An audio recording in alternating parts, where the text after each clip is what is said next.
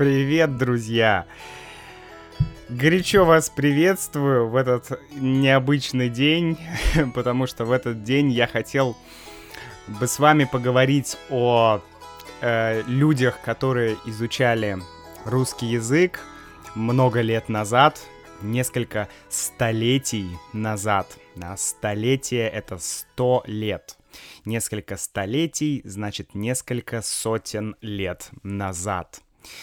Но перед этим я хотел бы вам а, немножко рассказать о последних каких-то происшествиях, которые произошли со мной и немножко о моих планах. Давайте приступим.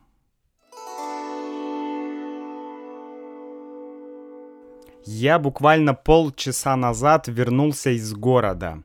Я ездил а, в Санкт-Петербург по делам, и, конечно, я ездил на машине. И каждый раз, когда я еду куда-то на машине, ну, вы помните, да, что я э, получил права в, плош... в прошлом году, э, купил машину, старую машину, э, старую советскую машину, на которой я до сих пор езжу.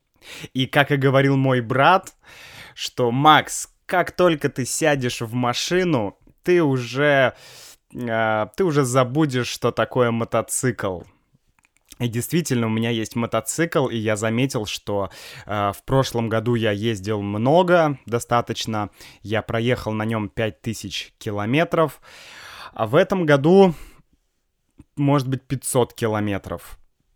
Все потому, что появилась машина, и это действительно гораздо удобнее ездить куда-либо на машине, особенно, особенно, если ты живешь не в городе, не в центре. Вообще, знаете, в России очень многие люди живут без автомобиля. У меня очень много знакомых, которые вообще не имеют ни прав, а, ни автомобиля и все нормально, да, как бы они живут, их все устраивает, им все нравится.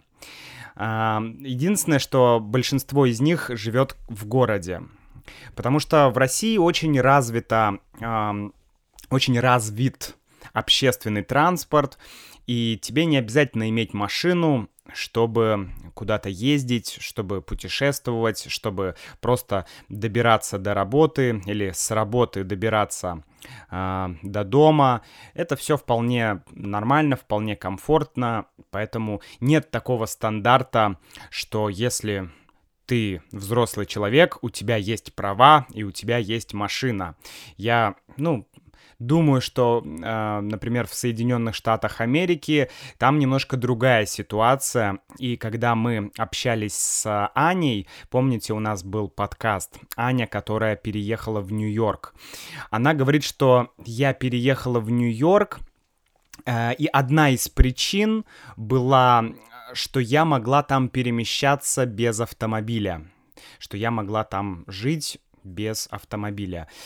Вот, и э, в России я не могу сказать, что у нас такая привычка всегда, э, всегда ездить куда-то на машине.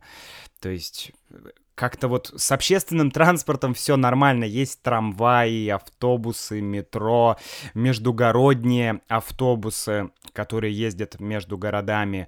А, естественно, поезда, да, очень такая хорошая сеть железных дорог. Поэтому все удобно, все клево. Но, конечно, вот как э, в случае моем, я живу не в городе, и мне это безумно удобно. Я каждый раз, когда еду куда-то на машине, я думаю, блин, какой кайф, а? Как же хорошо, что я... что мне не нужно идти пешком до железнодорожной станции, потом ехать до ближайшего... до города, до ближайшей станции метро, потом садиться в метро, ехать на метро, а потом еще, возможно, на автобусе. Да, все просто. Ты сел в машину и поехал. Но, правда, я не так часто езжу в город. Но, наверное, если бы я чаще ездил в город, я бы еще больше бы ценил а, то, что у меня есть автомобиль. Например, мой брат, он вообще не представляет жизнь свою без машины. Я помню, что один раз а, его машина была в ремонте на две недели. Да, две недели он был без машины, потому что ее ремонтировали. И чтобы не ездить на метро, он купил себе другую машину очень дешевую, очень старую машину, но она могла ездить. И он ее купил, там что-то немножко в ней э, исправил, что-то подремонтировал, и эти две недели он на ней ездил. А потом он ее продал, и он даже не потерял денег. Но вот есть люди, которые умеют что-то покупать, что-то продавать и э, оставаться в плюсе. Вот я не из тех людей. Из меня очень хреновый продажник, э, потому что если я буду что-то покупать и что-то продавать, то я обязательно буду продавать дешевле, чем я купил, и я всегда буду в минусе. А мой брат наоборот, он всегда в плюсе. так вот, и я только что вернулся из города, и, и, с машиной произошла какая-то странная штука. Потому что недавно, ну, это не новая машина, и периодически иногда с ней нужно что-то делать. То есть нужно что-то поменять, не знаю. Ну, кроме того, что нужно постоянно ее заправлять бензином, нужно еще а, заливать масло, но нужно еще постоянно что-то менять. Постоянно находятся какие-то косяки, какие-то проблемы какие-то нюансы, которые, с которыми нужно разбираться. И э, в целом я доволен этой машиной, потому что она запчасти для нее очень дешевые, она э, жрет не так много бензина, как другие машины, и я ее купил очень дешево, я могу ездить, все окей. Она в, в довольно хорошем состоянии. Но, но постоянно что-то происходит. Вот сейчас я ехал из города, и до моего дома оставалось не знаю, наверное, 2 километра. И, и у меня произошло что-то с бензонасосом. Бензонасос — это насос, маленькое устройство, которое подает бензин в карбюратор, ну и в двигатель. То есть у меня произошла проблема, что э, просто бензин не поступал в двигатель, бензин не шел в двигатель, да, и мне приходилось, и, и я, я остановился на дороге, включил аварийку, да, это вот эти лампочки, которые находятся а, с каждой стороны автомобиля, которые мигают, да, если случилась какая-то техническая проблема, то ты включаешь аварийку или аварийную, а, а, аварийный сигнал, вот, наверное, так он называется, но мы всегда говорим аварийка. Вот, я включил аварийку и открыл капот и, и начал вручную так качать бензин, чтобы бензин э, поступил в двигатель. И потом я поехал. Я проехал 500 э, метров и опять машина заглохла. Я опять включил аварийку, открыл капот, опять опять э, подкачал немножко бензин, бензин снова поступил в двигатель, и я опять поехал. И вот так вот пять раз я останавливался, подкачивал бензин и ехал. Это, конечно, было, ну, я не злился. Знаете, иногда, когда подобные вещи случаются, ты думаешь, а, ненавижу! Э, долбаная машина! Чертова машина! А! Я хочу новую машину! Вот, в принципе, я так к этому... Я отнесся к этому философски. То есть я просто... Э, просто, ну, просто, просто понимаю, что иногда с этой машиной что-то происходит. И это часть приключений, часть моей жизни.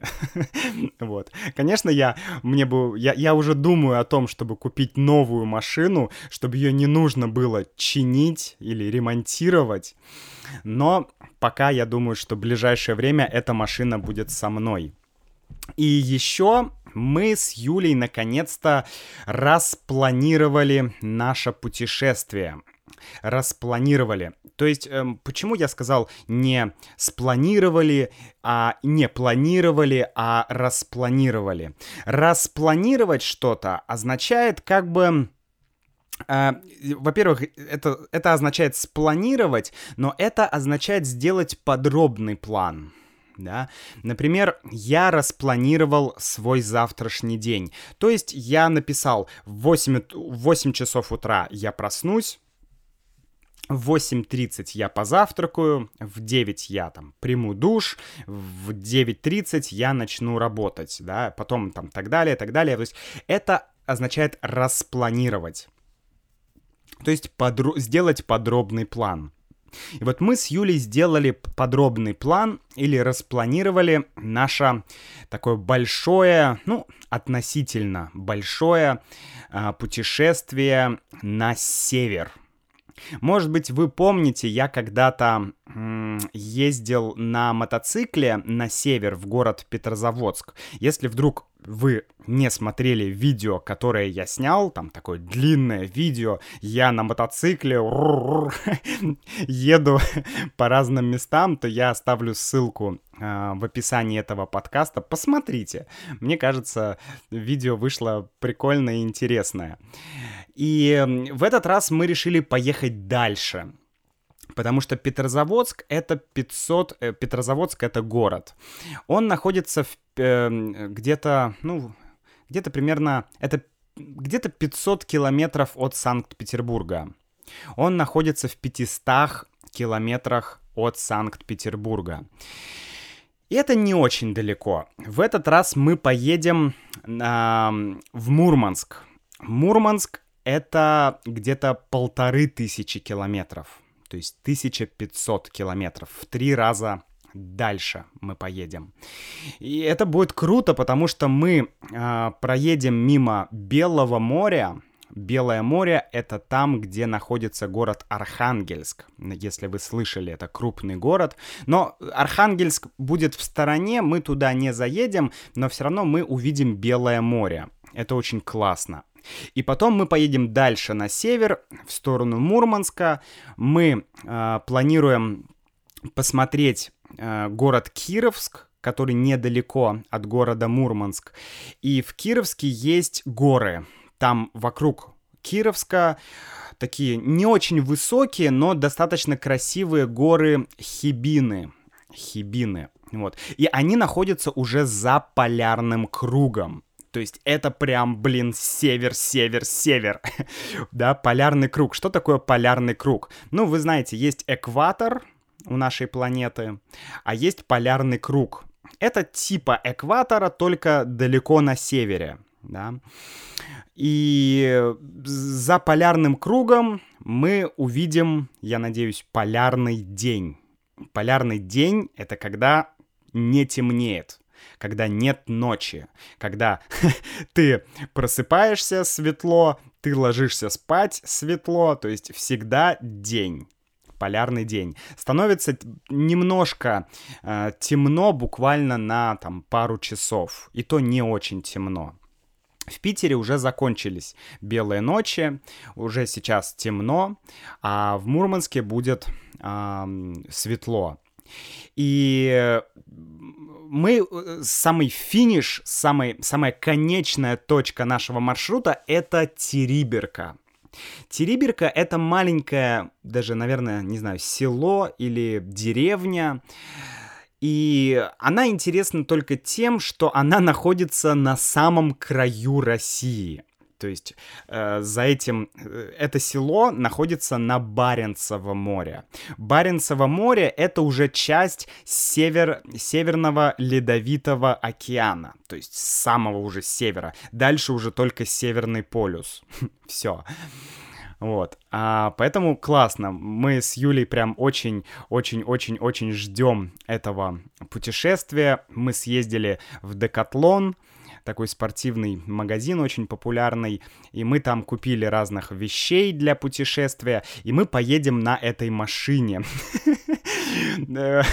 Поэтому вот э, мы поедем где-то 19 или 20 июня, поэтому сейчас мне нужно подготовить машину, все отремонтировать, все сделать, чтобы мы ехали без проблем. Хотя я уверен, что проблемы будут, но это часть приключения. И последний момент, э, что я хотел еще вам сказать, связанное с автомобилями. Недавно Юля кинула мне ссылку на, на один Инстаграм, Инстаграм, Инстаграм ABC News, и в, в одном посте говорилось, что автобус, автобус, который был на Аляске, заброшенный автобус, его увезли.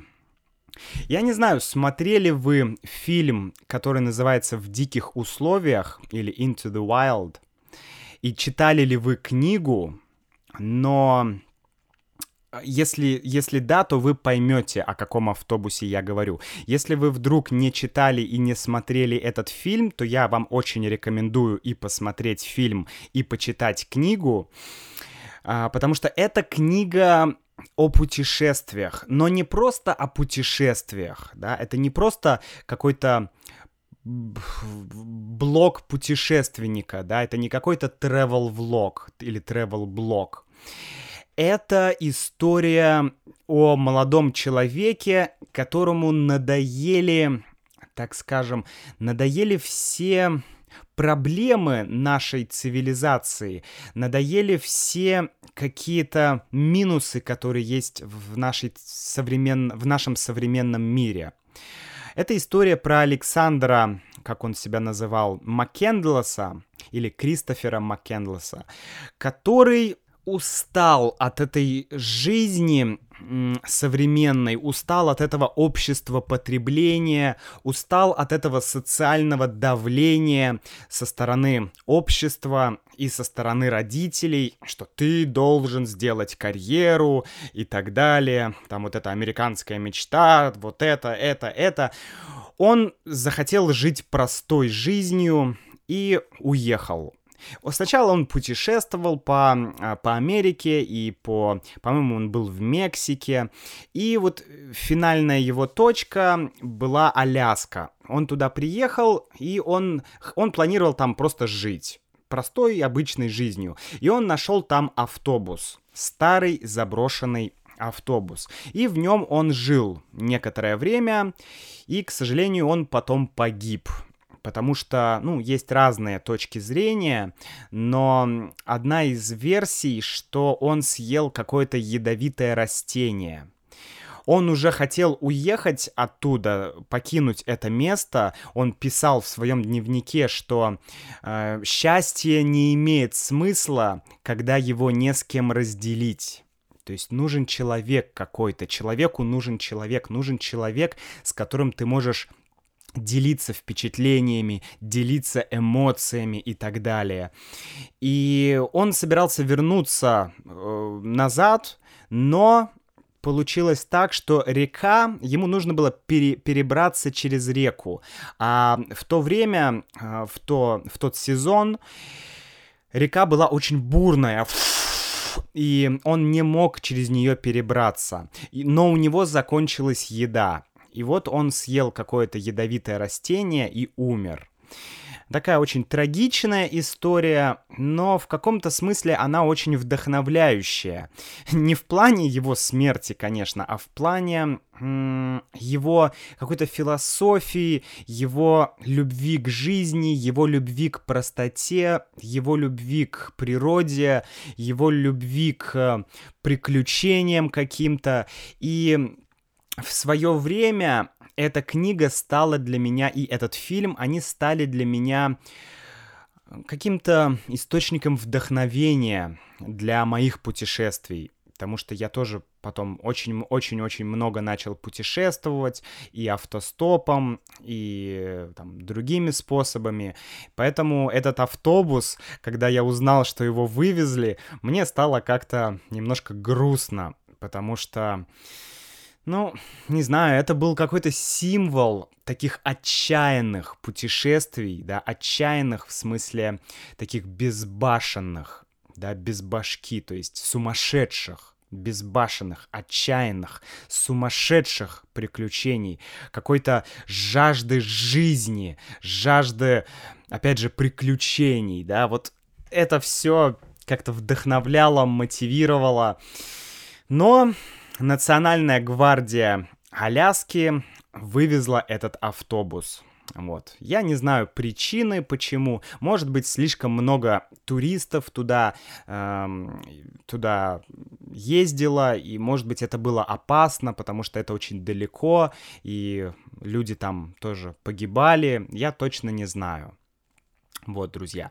Но давайте сейчас поговорим о тех людях, которые учили русский, известные люди, и что они об этом думали.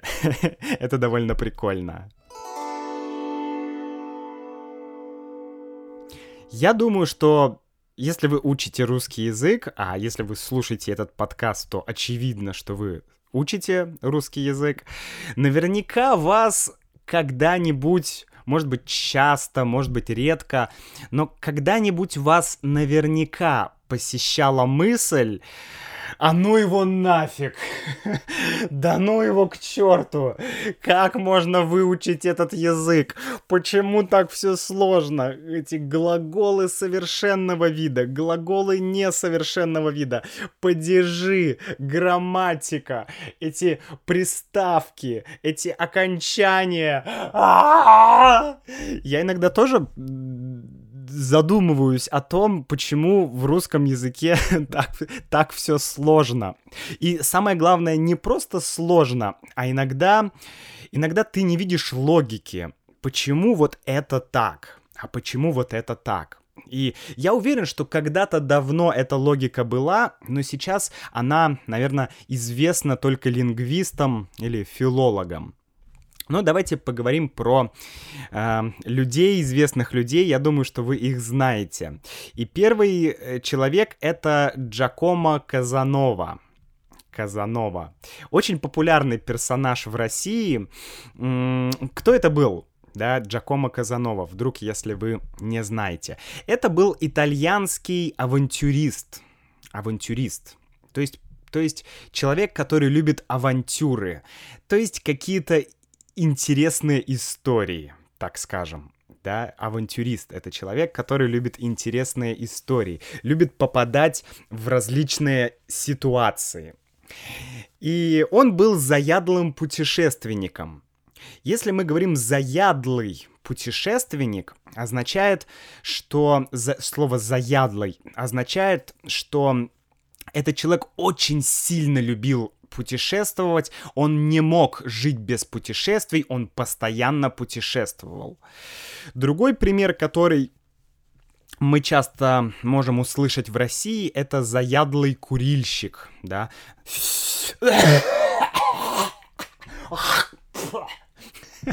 Вот это заядлый курильщик. То есть это курильщик со стажем. Это человек, который много и часто курит, да, он постоянно курит. Заядлый курильщик. Казанова был заядлым путешественником и обольстителем. Наверное, в современном русском языке мы, мы бы просто сказали пикапер, а не обольститель, да. Обольститель — это такое литературное, э, такое немножко устаревшее слово «обольститель».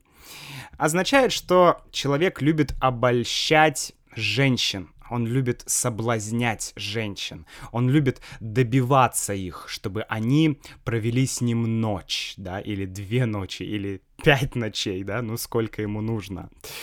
А, и Казанова, это имя, оно стало нарицательным.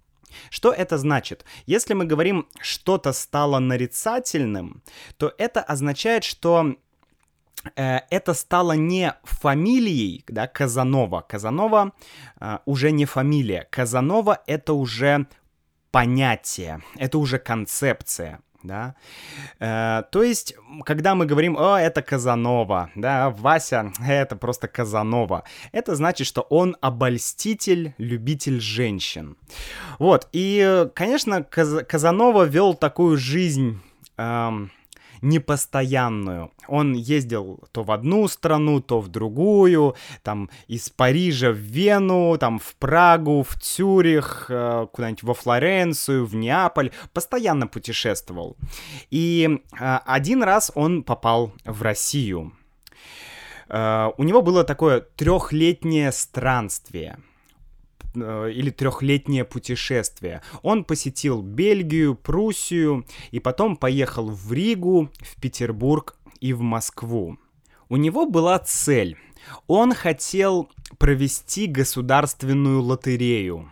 Да, лотерею. Опять же, это какая-то авантюра. Да, все равно какой-то, ну, что-то типа обмана, да, лотерея. Лотерея — это всегда какой-то обман. Или, как мы говорим, лохотрон лохотрон, то есть обман. Э, лохотрон — это сленг. Да? Он хотел э, провести лотерею в России, и он хотел предложить это Екатерине II, а это была императрица э, в то время в России. И он хотел, что называется, втереться в доверие. Втереться в доверие означает, ну, как бы войти в доверие, то есть чтобы ему поверили. Он иностранец, он приехал в Россию, и он хотел, чтобы ему верили, чтобы ему доверяли, чтобы он мог а, вот, провести эту лотерею какую-то и заработать денег. И поэтому ему нужно было втереться в доверие. И чтобы втереться в доверие, он обычно старался выучить несколько слов или несколько фраз э, той страны, в которой он находился. Вот, и он начал пытаться э, что-то сказать по-русски. И давайте вот э, прочитаем, я прочитаю вам цитату из э, его записок, что он писал. Цитата. Сколько я не бился, сколько не ломал себе голову над русской грамматикой, уста мои отказывались произнести внятно хотя бы одно слово этого бычачьего языка. Это конец цитаты. он, э, он говорит, что сколько бы я ни бился, да, биться, тун, тун, тун, тун, тун, то есть означает, сколько бы я ни старался, да, сколько бы я ни ломал голову. Ломать голову, да, ну это не значит в прямом смысле ломать голову, это означает думать да, ломать голову над чем-то. Например, ах, чтобы решить эту задачу, я три часа ломал голову. Или я ломал два дня голову над этой задачей, и так и не могу ее решить. То есть ломать голову — это думать.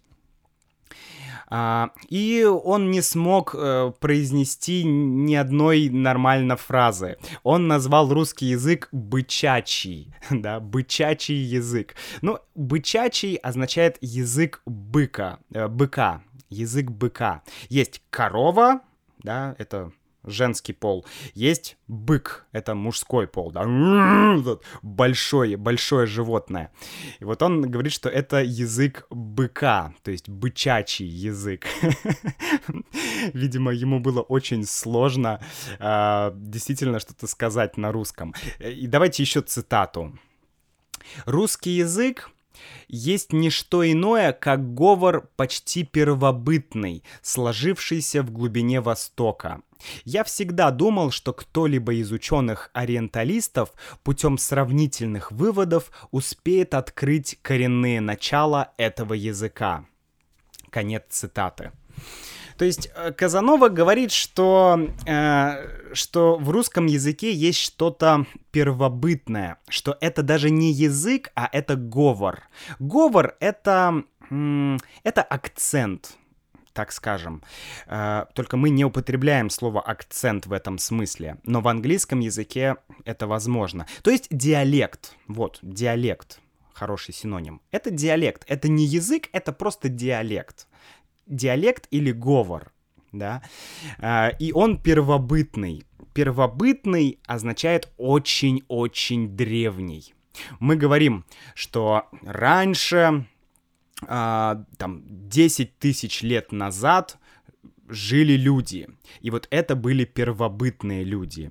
Это был каменный век, да, люди еще не знали металла, не умели использовать металл. Это были первобытные люди. И вот он говорит, что русский язык первобытный. И что, это, что этот язык сложился где-то в глубине Востока. То есть он как бы образовался, да, где-то на Востоке. В общем, забавно. Очень забавно. Другой интересный персонаж — это Александр Дюма. И это тоже супер популярный писатель в России. Вы знаете, он написал э, «Три мушкетера», он написал э, «Граф Монте-Кристо», очень известные книги. Э, в России их очень любят, в России есть очень много фильмов «Три мушкетера» и «Граф Монте-Кристо». Если вам нравится это произведение, посмотрите русские фильмы. Они довольно старые, но они очень интересные, неплохие. И дело в том, что однажды Дюма написал роман.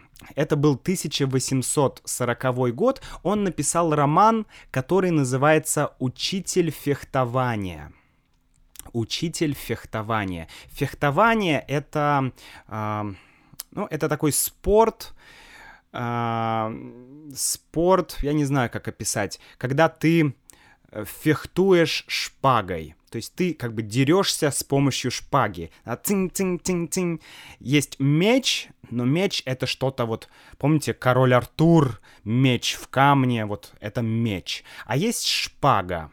Это такая, такой тонкий меч, да, шпага. И мы говорим шпагой фехтовать, да, что делать? Фехтовать. Фехтовальщик. Человек, который как бы дерется с помощью шпаги. Он фехтовальщик. Вот роман называется «Учитель фехтования». И это роман о судьбе одного декабриста. Да, то есть это про те времена, про декабрьскую э, революцию. Ну, я не читал этот роман, к сожалению. Но суть в том, что он поднял какой-то, видимо, очень такой социально опасный вопрос в своем романе.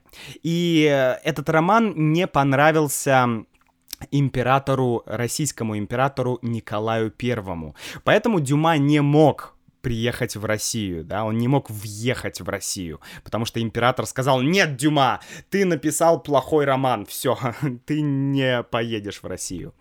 Но потом уже э, при другом императоре все-таки Дюма смог приехать в Россию. И он посетил остров Валаам, это очень известный остров, который, кстати, находится на э, Ладожском озере. Он посетил Москву, Нижний Новгород, Казань, Астрахань и даже Кавказ. И вот что он написал. Давайте цитата. Александр Дюма. Я не знаю путешествия более легкого, покойного и приятного, чем путешествие по России. Услужливость всякого рода, приношение всякого вида всюду сопутствуют вам. Каждый человек с положением, офицер в чинах или известный коммерсант говорят по-французски и тотчас отдают ваше распоряжение свой дом, свой стол, свой экипаж. Конец цитаты. Да, он говорит, что я, что это путешествие было очень легким, очень спокойным, ну, это означает спокойным, да, это старый стиль.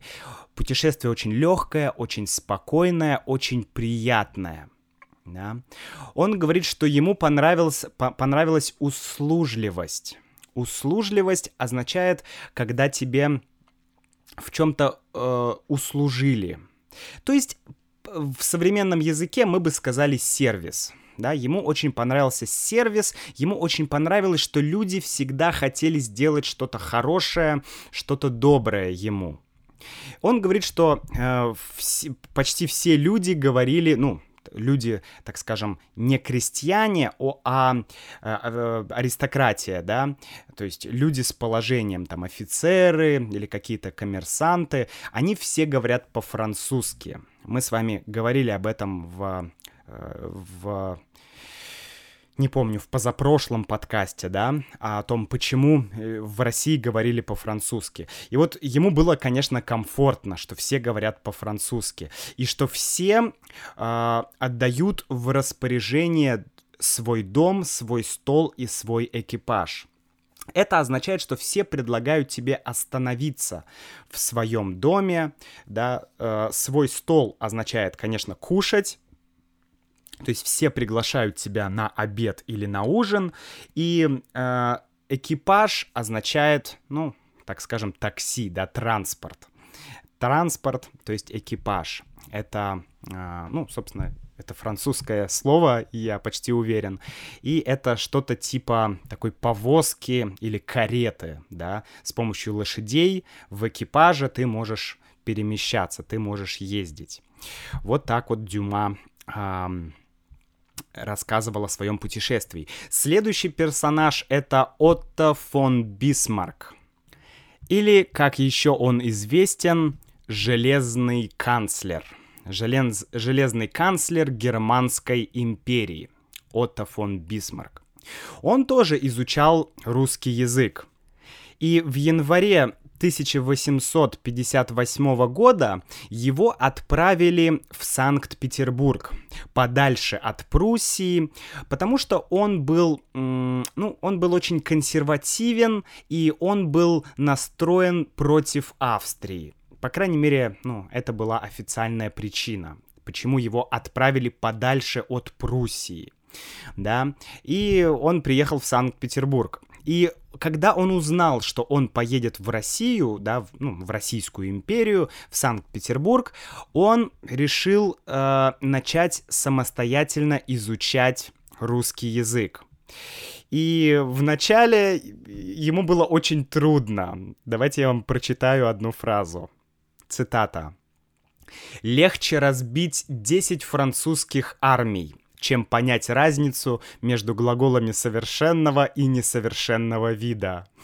Конец цитаты.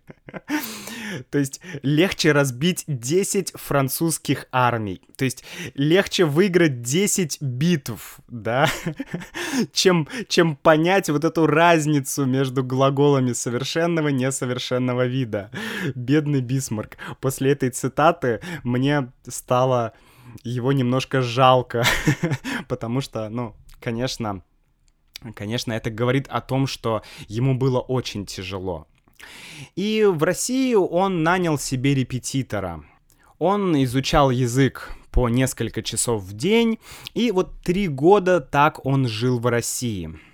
И э, это, конечно, на него повлияло да, он изучил русскую культуру, русский, так сказать, характер или русскую душу, и в своих мемуарах, э, в своих, так скажем, дневниках он э, писал такую интересную вещь. Он э, писал, что его любимое слово — это слово «ничего» в русском языке, да, слово «ничего». Почему? Да, он говорит, что это очень многозначное слово. То есть есть много значений у слова «ничего». Почему ему так понравилось? Потому что однажды произошла такая история. Он ехал, да, и он, э, он ехал тоже, ну, в каком-то экипаже, да, были лошади, и был ямщик. Ямщик — это, ну, таксист или водитель экипажа, да, тот, кто управляет лошадьми, ямщик. И Бисмарк сказал ямщику, «Ты что едешь так медленно? Мы почему так медленно едем? Что происходит? Давай ехать быстрее». Ямщик ответил, «Ничего». И они поехали так быстро, что Бисмарк чуть не упал. Да, очень быстро поехал. И а, он, Бисмарк, испугался. Он посмотрел на ямщика, ямщик посмотрел на Бисмарка, которому стало страшно, и ямщик ответил ему «Ничего!» И вдруг этот экипаж перевернулся, да, или опрокинулся, то есть случилась авария, и Бисмарк упал в снег. вот. Он хотел ударить э, ямщика, но ямщик начал помогать ему, он взял снег и начал вытирать окровавленное лицо Бисмарка. То есть у Бисмарка потекла кровь, была кровь на лице, ямщик начал ему помогать вытирать лицо. И он начал снова говорить, ой, ничего, ничего. И после этой ситуации, после этого происшествия, после этого события, Бисмарк даже заказал себе кольцо. Да, кольцо. Почти такое кольцо, как, какое было у Фродо. Но у Бисмарка на этом кольце было написано «Ничего». Прикольно, да? То есть, ну, блин, это интересно. И он даже, я не знаю, это правда или неправда, но Бисмарк часто себя успокаивал по-русски. Он говорил, так, ничего, ничего, все нормально, все хорошо, ничего. Блин, классная история, мне очень нравится. Слеж... Э, следующий наш персонаж и, наверное, последний, потому что у нас не так много времени, это Фридрих Энгельс. Да, есть Маркс, есть Энгельс. Вы, наверное, их хорошо знаете. Это немецкий Энгельс, это немецкий философ, политик. И он вообще, он был полиглотом. Он знал 12 языков, а читать он мог где-то на 20 языках. Это просто обалдеть. И он знал русский язык прекрасно.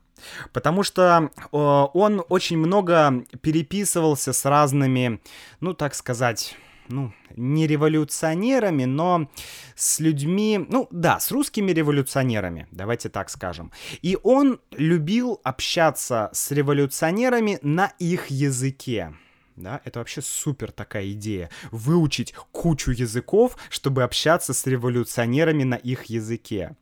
Блин, 12 языков, ну как, друзья? Мы с вами иногда один, два, три языка не можем выучить, а он знал 12. 12! Жесть. Вот, а что он писал, да, что он писал, давайте цитата. Я две недели прилежно занимался русским языком и порядочно освоился с грамматикой. Еще два-три месяца дадут мне необходимый запас слов, и потом я смогу приступить к чему-нибудь другому. Конец цитаты. Да, немножко, я не знаю, э, немножко по-другому, видимо, его мозг работал, нежели у Казановы и у а, Бисмарка, потому что Две недели он занимался грамматикой и все, и освоил грамматику. Две недели! Две недели! Не знаю, я почему-то в это не верю. Но, видимо, нам нужен контекст. В каком именно контексте он это говорил.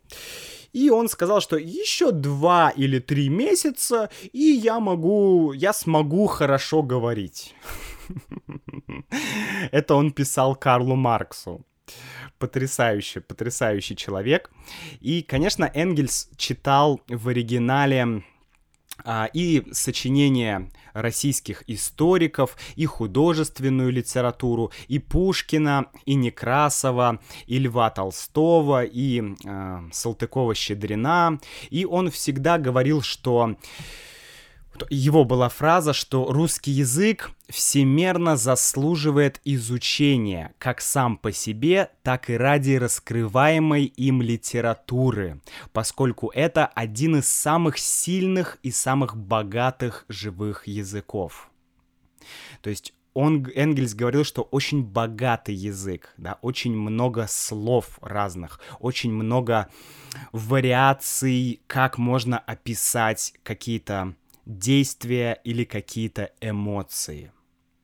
И, конечно, он говорит, что литература, да, что литература, вот ради литературы нужно, да, или стоит, ради литературы нужно выучить русский язык, ради литературы стоит выучить русский язык, что литература очень хорошая. Ну и давайте напоследок буквально чуть-чуть Льюис Кэрролл. Льюис Кэрролл, Кэрролл — это британский математик, богослов и писатель. Он написал «Алису в стране чудес». И он э, я не знаю, это правда или неправда, но первая его поездка за границу была в Россию. И в эту поездку его пригласил друг, да, друг, тоже англичанин, его звали Генри Лидон. И он был богословом тоже. Богослов — это что-то типа священника, да, ну, так скажем. Это человек, который а, знает о религии, знает о христианстве и хочет рассказывать об этом, да. И главная цель их путешествия в Россию была наладить связь между английской русской православной церковью. То есть это у них была такая идея. Да. И что Льюис Кэрролл э, говорил, да? он, во-первых, он, э, он не он не знал русского языка, да, он его не учил. Но когда он приехал в Россию, конечно, он начал какие-то фразы выписывать, то есть он хотел, э, хотел, ну, хотя бы быть способным коммуницировать на русском языке, да, не знаю, заказать кофе или э, там заказать экипаж, да, или, ну, то есть быть способным что-то сделать на русском языке. Что он писал? Давайте цитата. Англичанин, который живет в Петербурге уже 15 лет, э, поговорил по-русски, чтобы дать нам представление о языке. Однако обрисовал нам весьма унылые перспективы, поскольку, по его словам, в России мало кто говорит на каком-либо другом языке, кроме русского. В качестве примера необычайно длинных слов – из которых состоит этот язык, он написал и произнес для меня следующее. «Защищающихся», что записанное английскими буквами выглядит как Z A S H T S H E E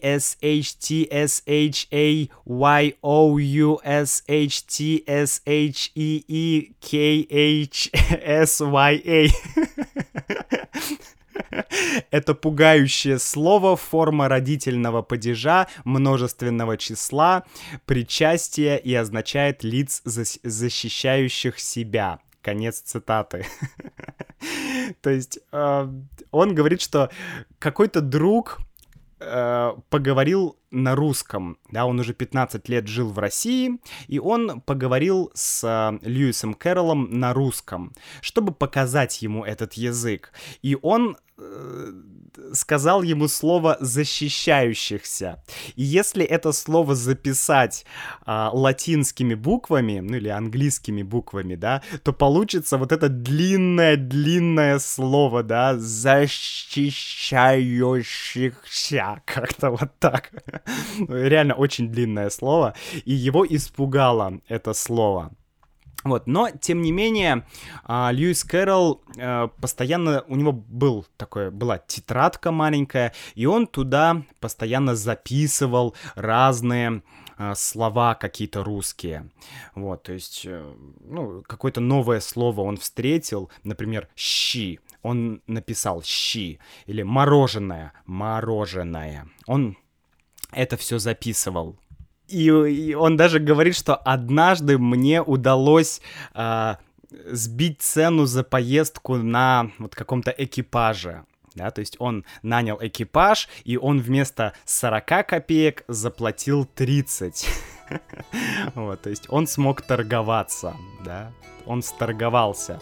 Это здорово. Так что, друзья, на сегодня это все.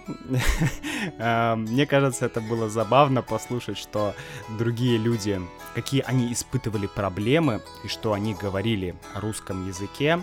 Ну а я с вами прощаюсь. До встречи в следующем подкасте. Пока.